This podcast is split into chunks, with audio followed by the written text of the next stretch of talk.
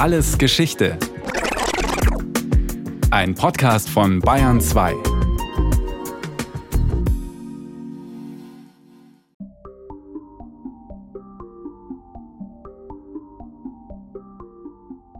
Noch nie in der Geschichte waren Menschen zum Überleben so wenig auf den eigenen Körper, seine Kraft und Geschicklichkeit angewiesen wie heute. Trotzdem zelebrieren sie aber gerade jetzt einen ausgeprägten Körperkult. Und wenn Sie sich heute Plattformen wie Facebook oder Instagram anschauen, dann sieht man dort sehr oft, wie Körper inszeniert werden. Sportwissenschaftler Marcel Reinhold.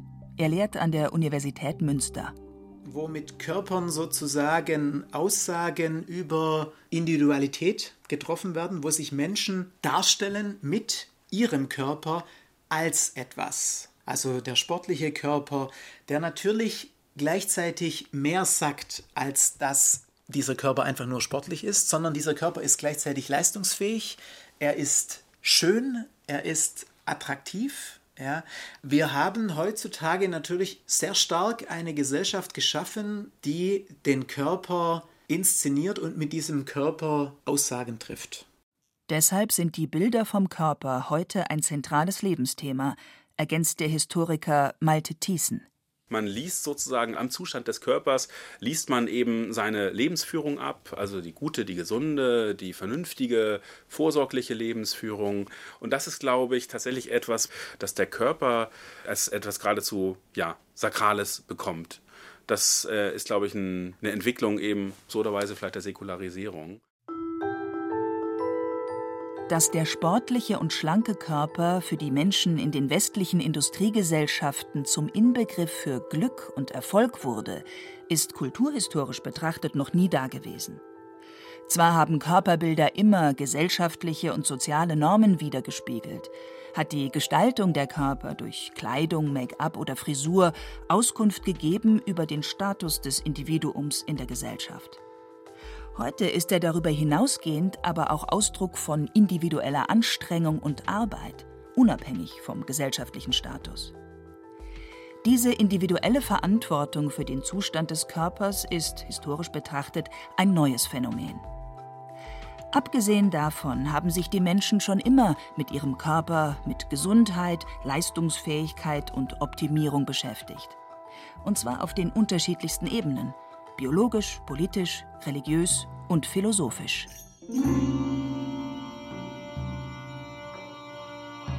Bereits in der Antike dachten Philosophen darüber nach, was den menschlichen Körper ausmacht, wie er funktioniert, welche Bedeutung er für den Intellekt hat und ob er die Seele beherbergt. Darüber hinaus fragten sie sich, wie er dem Kollektiv, also der Gesellschaft oder dem Staat nützt und wie er dafür optimiert werden könnte. Das Interesse am Zustand der Körper war also machtpolitisch geleitet, erklärt die Historikerin Maren Lorenz am Beispiel des griechischen Denkers Platon welche Art von Bevölkerung brauchen wir und welche Art von Regierung brauchen wir. Und das ist schon sehr interessant, weil da werden ja schon unterschiedliche Klassen von Menschen ähm, definiert. Also wir brauchen eine Führungselite, die muss nochmal ganz anders gezüchtet werden. Da geht es wirklich konkret um Züchtungsutopien auch schon. Ähm, und wir brauchen eine Soldatenklasse, die auch äh, gezüchtet werden muss. Und wir brauchen dann sowas wie Bauern und Handwerker, die eben auch bestimmte Qualitäten mitbringen müssen, um eine Gesellschaft ähm, wirtschaftlich auf die Beine zu stellen. Vor allem in seiner politischen Schrift Vom Staat diskutiert Platon diese Überlegungen. Dort entwirft er das Modell eines idealen Staates, der von Philosophenkönigen regiert werden solle. Um gerechte Verhältnisse zu schaffen, müsse jeder darin seine naturgemäße Aufgabe erfüllen. Und das erfordere konkrete Planungen und Vorschriften von Seiten der Regierenden welche Art von Lebenswandel, welche Art von Ernährung und vor allen Dingen ganz zentral, wer soll sich mit wem paaren dürfen. Also und wer soll sich auf keinen Fall paaren und fortpflanzen dürfen. Auch wenn die Philosophen bis heute darüber diskutieren, ob Platons Ausführungen tatsächlich als politische Theorie zu verstehen sind oder doch eher als Gleichnis für das richtige Leben, so sind solche oder ähnliche bevölkerungspolitische Überlegungen in der historischen Realität nichts Ungewöhnliches. Ob in Sparta oder im Nordamerika des 17. Jahrhunderts, stets ging es den Regierenden darum, ihre Macht auch dadurch zu sichern, dass sie die Körper ihrer Untertanen möglichst optimal für ihre Zwecke nutzten. Das klingt nach den eugenischen Rassentheorien des 19. und 20. Jahrhunderts, die in der mörderischen Staatsdoktrin der Nationalsozialisten mündeten. Aber das bevölkerungspolitische Interesse der Herrschenden an den Körpern ihrer Untertanen ist deutlich älter, wie Maren Lorenz in ihrer Untersuchung mit dem Titel Menschenzucht zeigt. Gleichwohl waren die biologisch-wissenschaftlichen Grundlagen dafür bis ins 19. Jahrhundert hinein ausgesprochen lückenhaft. Es herrschte die sogenannte Säftelehre, erklärt der Medizinhistoriker Heiko Stoff. In der Antike ging man davon aus, dass der Körper durch bestimmte Säfte reguliert ist, die man in einem bestimmten Gleichgewicht halten muss. Und äh, das ist ein Konzept, was tatsächlich sehr lange, bis fast Mitte des 19. Jahrhunderts gängig war und relativ ungebrochen eigentlich in dieser Zeit funktioniert hat. Die Vorstellung von den Säften, die sich im Gleichgewicht befinden müssen, damit ein Körper gesund sein kann, stellen die Naturwissenschaftler erst nach und nach durch ihre Erkenntnisse und Forschungen in Frage. Experimente, chirurgische Eingriffe, physikalische Berechnungen und die Entwicklung von Maschinen etablieren im Laufe des 18. und 19. Jahrhunderts ein medizinisches Verständnis, das zumindest in Teilen die Grundlage unserer heutigen Medizin bildet. Und sie transportieren ein stark mechanistisch geprägtes Körperbild. Im Laufe des 19. Jahrhunderts wird das Funktionieren des Körpers teilweise wirklich mit, mit, mit, anderen Begriffen gefasst. Die hängen mit der Industrialisierung zusammen. Man findet plötzlich eigentlich eher zunächst physikalische Begriffe. Dazu gehört so etwas wie Leistung, Wärme, Kraft, Energie. Das sind eigentlich physikalische Kriterien. Die finden Anwendung, um etwas Physiologisches zu erklären, um den Körper zu erklären. Denn auch den menschlichen Körper sehen die Wissenschaftler und Mediziner jetzt als ein System an, das natürlicherweise so funktioniert wie die künstlich hergestellten Maschinen. Das geht so weit, dass sozusagen dass, dass dieses neue Modell der Dampfmaschine übertragen wird auf den Menschen. Grundlage für diese Analogiebildung von Mensch und Maschine sind die boomenden naturwissenschaftlichen und technischen Erkenntnisse. Sie verändern nicht nur die Medizin, sondern auch das Leben nachhaltig. Im Zuge der Industrialisierung bleibt kaum etwas, wie es vorher war. Arbeitsbedingungen wandeln sich durch den Takt der Maschinen. Städte werden elektrifiziert, Entfernungen schrumpfen durch Eisenbahnen und die ersten Kommunikationssysteme. Zwar gibt es auch einige Überlegungen, den menschlichen Körper analog zur Pflanzenwelt zu verstehen, aber dieser Ansatz kann sich nicht durchsetzen. Vielleicht auch deshalb, weil der Weg für das mechanistisch-technische Körperbild bereits im 17. und 18. Jahrhundert geebnet worden ist. Ideengeschichtlich ist der französische Philosoph René Descartes dafür maßgeblich, mit seiner strikten Trennung zwischen Körper und Geist bzw. Körper und Seele. Aber für eine öffentliche Diskussion und gehöriges Aufsehen hat der französische Arzt und Philosoph Julien Offray de la Métrie gesorgt. In seiner Schrift L'Homme Machine entfaltet er ein Verständnis von der menschlichen Natur als maschinengleich. Der menschliche Körper sei wie ein Automat. Er funktioniere wie ein solcher und sei deshalb auch wie ein Automat zu behandeln und zu reparieren, so der Medizinhistoriker Heiko Stoff. Er lehrt an der Medizinischen Hochschule Hannover. Dazu muss man sicherlich noch sagen, dass die in der, in der Zeit so im 18. Jahrhundert tatsächlich sozusagen Automaten gebaut haben und äh, gezeigt haben, äh, zum Beispiel versucht haben, sehr einfach, äh, wie so ein Verdauungstrakt funktioniert vielleicht. Da gibt es eine berühmte Darstellung einer Ente, in der man dann oben so ein bisschen Wasser reintun kann. Und dann sieht man, wie dieses Wasser dieser Ente durchläuft und hinten wieder rauskommt. So, und das waren so Spielereien vielleicht, die, die aber sehr ernst genommen wurden. Und das hat alle sehr, sehr fasziniert. Und der Mensch als Maschine, als Automat. Das ist ein ganz wichtiges Thema, was dann sehr stark auch genutzt wird, um den Körper zu erklären. Mit der Epoche der Aufklärung etablieren sich auch erstmals und im größeren Stil gedruckte Zeitschriften und Journale. Denn Wissen, Bildung und Informiertheit sind für das aufstrebende Bürgertum im 18. Jahrhundert von großer Bedeutung. Das beschert den Publizisten viel Aufmerksamkeit. Ob es um Kindererziehung geht, um Ernährung oder um die Funktionsweise des Körpers, die Veröffentlichungen werden begierig gelesen, in Lesezirkeln diskutiert und zur Kenntnis genommen, so die Historikerin Maren Lorenz. Das ist dann tatsächlich das, was in der Aufklärung entsteht, wo dieses Bürgertum, das sich selbst eigene Körperbilder entwirft und eigene ähm, Optimierungskonzepte entwirft, mit denen man sich abgrenzen will von den Unterschichten und von den Oberschichten, äh, da verändert sich was. Aber die Gedanken, die da gedacht werden und die Modelle, die kann man teilweise schon bis in die Antike zurückverfolgen. Die Phase der Aufklärung ist nicht nur geprägt durch ein neues Menschen- und Körperbild, durch Kritik an den traditionellen Autoritäten und durch ein breites Interesse an Wissenschaft, sondern auch vom Gedanken der Optimierung. Denn die Religion, die den Ist-Zustand zu Gottes Willen erklärt, wird jetzt nicht mehr fraglos akzeptiert. Und wenn die Verhältnisse nicht schicksalhaft und gottgegeben sind, so die Schlussfolgerung, dann lassen sie sich von Menschen verändern und auch verbessern. Diesen Willen zur Verbesserung richten die Aufklärerinnen und Aufklärer auf alle Bereiche des menschlichen Lebens, auf die sozialen Verhältnisse, aber auch auf die körperlichen Voraussetzungen jedes Einzelnen, sagt der Medizinhistoriker Heiko Stoff. Da steckt etwas ganz Utopisches drin, was dann auch viel ausgeschrieben wird, in Literatur ausgeschrieben wird, in Pamphleten ausgeschrieben wird im Laufe des 19. Jahrhunderts. Der Blick auf eine zukünftige Welt, in der schon perfekte Menschen dann leben, verbesserte Menschen leben. Und die Frage ist, wie, wie kommt die Verbesserung überhaupt in, in die Welt hinein, die Verbesserung des Körpers? Zunächst aber ist das zukünftige, bessere und optimierte Leben ausschließlich ein Thema für das Bürgertum. Bildung und körperliche Gesundheit durch wissenschaftlichen Fortschritt kommen nicht denjenigen zugute, die sich im Laufe des 19. Jahrhunderts als Arbeiter in den neu entstehenden Fabriken verdingen müssen. Deren Körper haben vor allem eine ökonomische Bedeutung, für sie selbst, aber auch für ihre Arbeitgeber. Ende des 18. Jahrhunderts entstehen die ersten Fabriken auf deutschem Boden. Baumwollspinnereien, Textilfabriken und Koksöfen.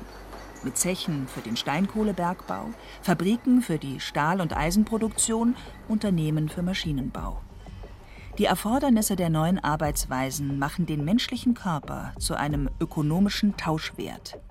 Weil es zum einen sehr viele Menschen gab, für die auf einmal ihr Körper das Einzige gewesen ist, was sie noch hatten. Also seinen Körper zu verkaufen, ist sozusagen die einzige Möglichkeit gewesen, äh, oder seine Körperkräfte zu verkaufen, seine Arbeitskraft zu verkaufen, ist für sehr viele Menschen in der Industrialisierung sozusagen ihre einzige Möglichkeit gewesen, ihr, ihr Leben zu erhalten. Und da spielt der Körper also eine ganz, ganz fundamentale Rolle. Allerdings zunächst nur für den Arbeiter selbst.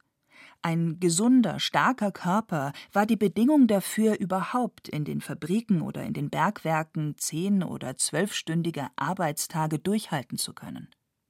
Die Arbeiter, ob Frauen oder Männer, waren auf ihre funktionierenden Körper existenziell angewiesen, sie mussten von ihm und durch ihn leben. Wie sie das schafften und ob überhaupt, das interessiert lange niemanden, erklärt der Historiker Lars Blumer. Der Leiter des Historischen Zentrums in Wuppertal forscht vor allem zur Geschichte der Industrialisierung im Ruhrgebiet. Man hatte eigentlich genug Arbeiter zur Verfügung. Es kamen ja immer mehr Migranten aus, ja, später dann ganz Europa, kann man sagen, in den Ruhrbergbau. Das heißt, man hatte genug Arbeitskräfte. Wenn einer Verunfallte äh, gestorben ist unter Tage durch einen Unfall, konnte man den relativ schnell ersetzen, ganz einfach. Ja, also so war eigentlich so die Mentalität im 19. Jahrhundert. Da hat man sich nicht großartig drum geschert, um solche äh, Opfer letztendlich auch, sondern die wurden ganz schnell ersetzt. Die menschenverachtende und ausbeuterische Haltung gegenüber den Arbeitenden in der frühen Industrialisierungsphase ändert sich erst durch wirtschaftliche Engpässe. Als die Bevölkerung im Lauf des 19. Jahrhunderts abnimmt, kommen weniger Arbeitssuchende in die Industriegebiete, um dort ihr Glück zu suchen. Außerdem sterben viele Arbeiterinnen und Arbeiter ausgesprochen jung, durch fehlenden Arbeitsschutz, durch unhygienische Verhältnisse und Mangelernährung, körperliche Auszehrung. Erst dadurch bekommen Fabrikbesitzer und Politiker einen anderen Blick auf die Körper ihrer Angestellten. Sie sehen ein, dass sie etwas ändern müssen, um ihr Wirtschaftsmodell, ihren Profit nicht zu gefährden. Und zwar zunächst ganz konkret, indem sie die Arbeitszeiten verkürzen, Unfall- und Krankenversicherungen einführen und teilweise für bessere Wohnverhältnisse sorgen. Aber neben der Veränderung der sozialen Verhältnisse fordern sie auch, dass die Arbeiter vom medizinischen Fortschritt profitieren sollten, um belastbarer und leistungsfähiger zu werden. So Lars Und das war eigentlich das Einfallstor, sich zu überlegen, wie können wir denn den Körper auch optimieren für die Arbeit. Das ist ja ganz interessant. Also wenn man weiß, wie so ein Körper naturwissenschaftlich funktioniert, dann kann man ja ihn auch im Hinblick auf Leistungssteigerungen optimieren. Das ist die Idee, die dann eigentlich entwickelt wird. Das ist nun denkbar, weil Ende des 19. Jahrhunderts bahnbrechende medizinische Erkenntnisse veröffentlicht werden. Impfstoffe gegen die allgegenwärtigen Pocken werden zum Beispiel erfolgreich getestet. Bakterien können als Verursacher von Krankheiten identifiziert und zelluläre und hormonelle Abläufe im Organismus erklärt werden. Die Folge dieser rasanten Entwicklung Krankheiten und Seuchen wie die Pocken, Syphilis oder Diphtherie, die jahrhundertelang Millionen von Menschen entstellt oder getötet haben, scheinen plötzlich durch die moderne Medizin beherrschbar zu werden.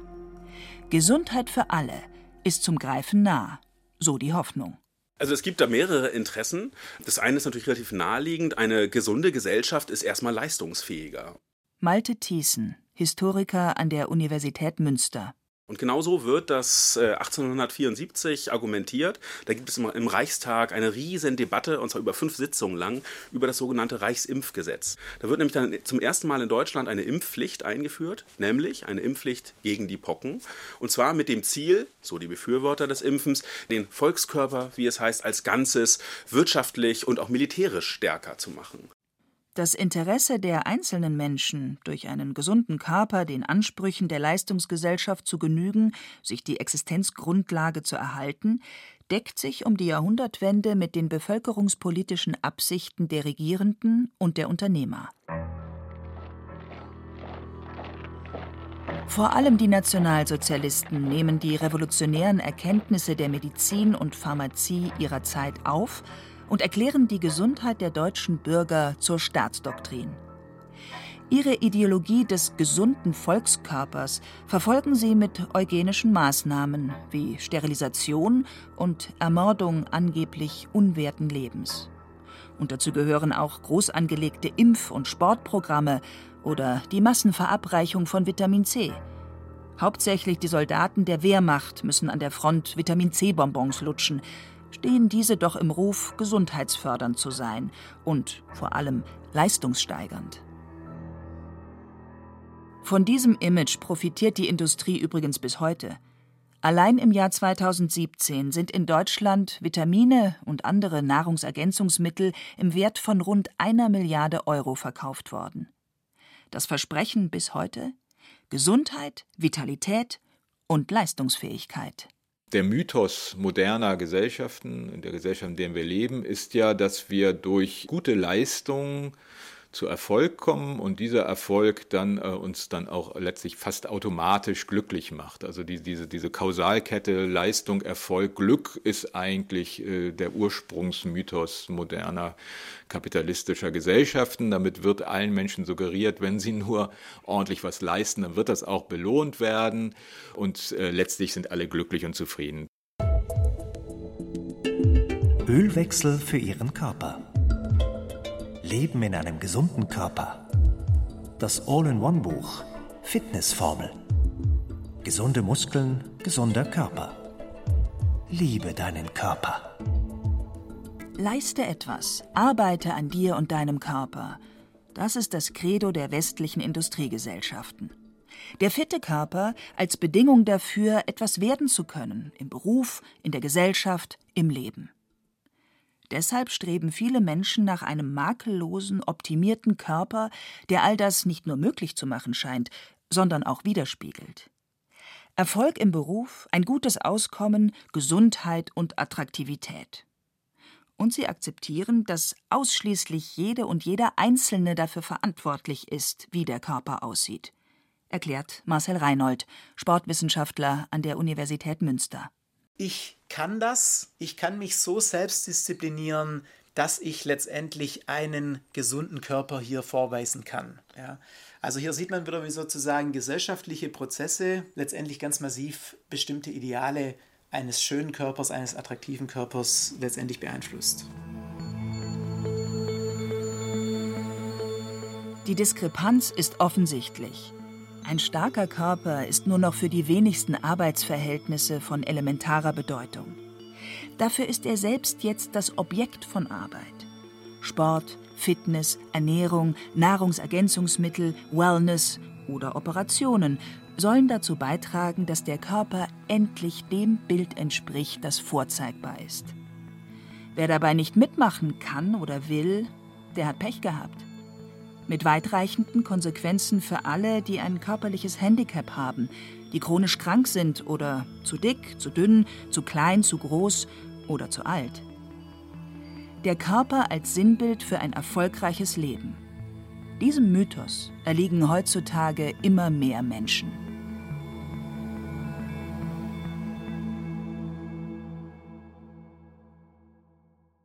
Das war Alles Geschichte, History von Radio Wissen aus der Staffel Körper und Gesellschaft. Diesmal mit der Folge Als wir zur Maschine wurden von Daniela Remus. Gesprochen haben Hemmer Michel und Carsten Fabian, in der Technik war Roland Böhm, Regie Sabine Kienhöfer, Redaktion Nicole Ruchlack.